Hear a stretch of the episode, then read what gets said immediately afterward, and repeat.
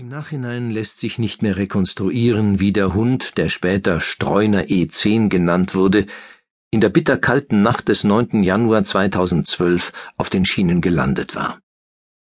Kaum jemand kann begreifen, welcher Mensch einen fünf Monate alten anatolischen Hirtenhund in einem umzäunten Gebiet zurücklassen würde, an einer vielbefahrenen Eisenbahnstrecke ohne Fluchtmöglichkeit.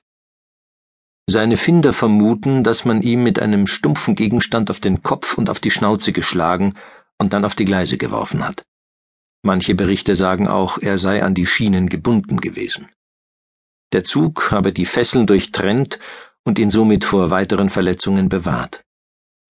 Nur ein Mensch kennt die ganze Geschichte.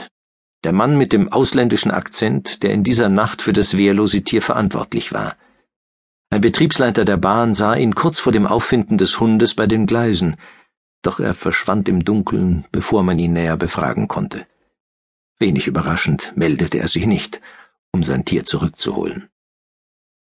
Unabhängig davon, was für Umstände letztendlich zu den beinahe tödlichen Verletzungen des hübschen jungen Hundes führten, alle sind sich einig, dass das Tier barbarische Grausamkeit erleiden musste.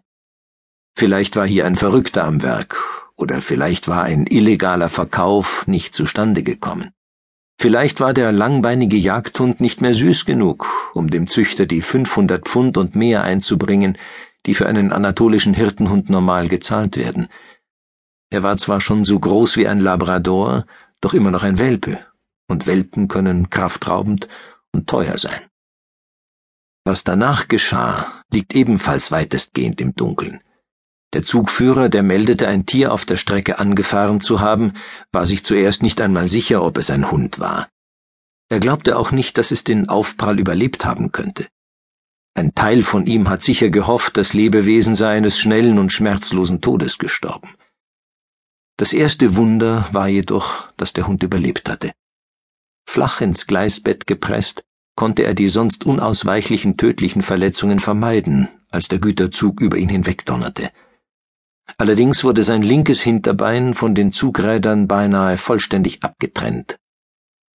Das zweite Wunder geschah danach. Von seinem Fluchtinstinkt geleitet, schaffte er es, seinen geschundenen Leib auf den unverletzten Beinen fortzuschleppen.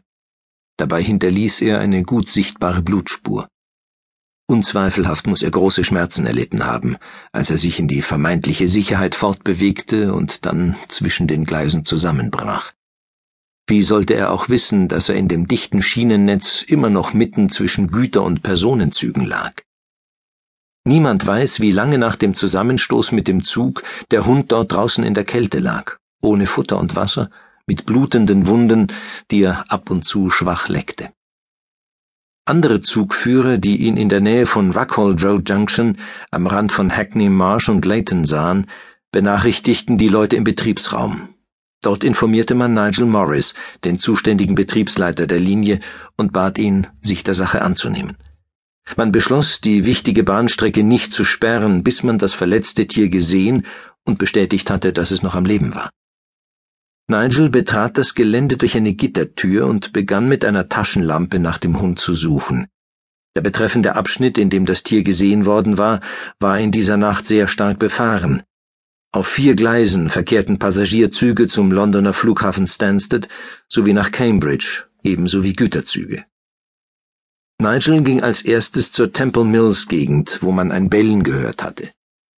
Wie sich jedoch herausstellte, stammte dieses von einem Wachhund, der ein abgeriegeltes Gewerbegebiet bewachte. Danach ging Nigel das Gleis entlang zurück in die andere Richtung, als ihm plötzlich ein Mann begegnete, der allein im Dunkeln die Strecke entlang spazierte. Der stämmige Fremde hatte zwei große Hunde bei sich, einen Schäferhund und einen Mastiff, beide an kurzen Leinen gehalten. Nigel konnte sich nicht erklären, wie der Eindringling mit zwei Hunden die diversen Zäune und andere Sicherheitsvorkehrungen überwunden haben könnte. Doch in diesem Moment hatte er wichtigere Probleme.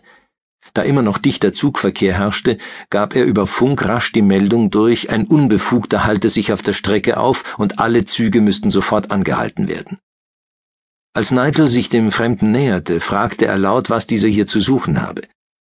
Der Mann, etwa Mitte vierzig und einen Meter achtzig groß, antwortete unbeteiligt und sprach mit einem ausländischen Akzent, Er behauptete, auf der Suche nach seinem Hund zu sein. Seltsamerweise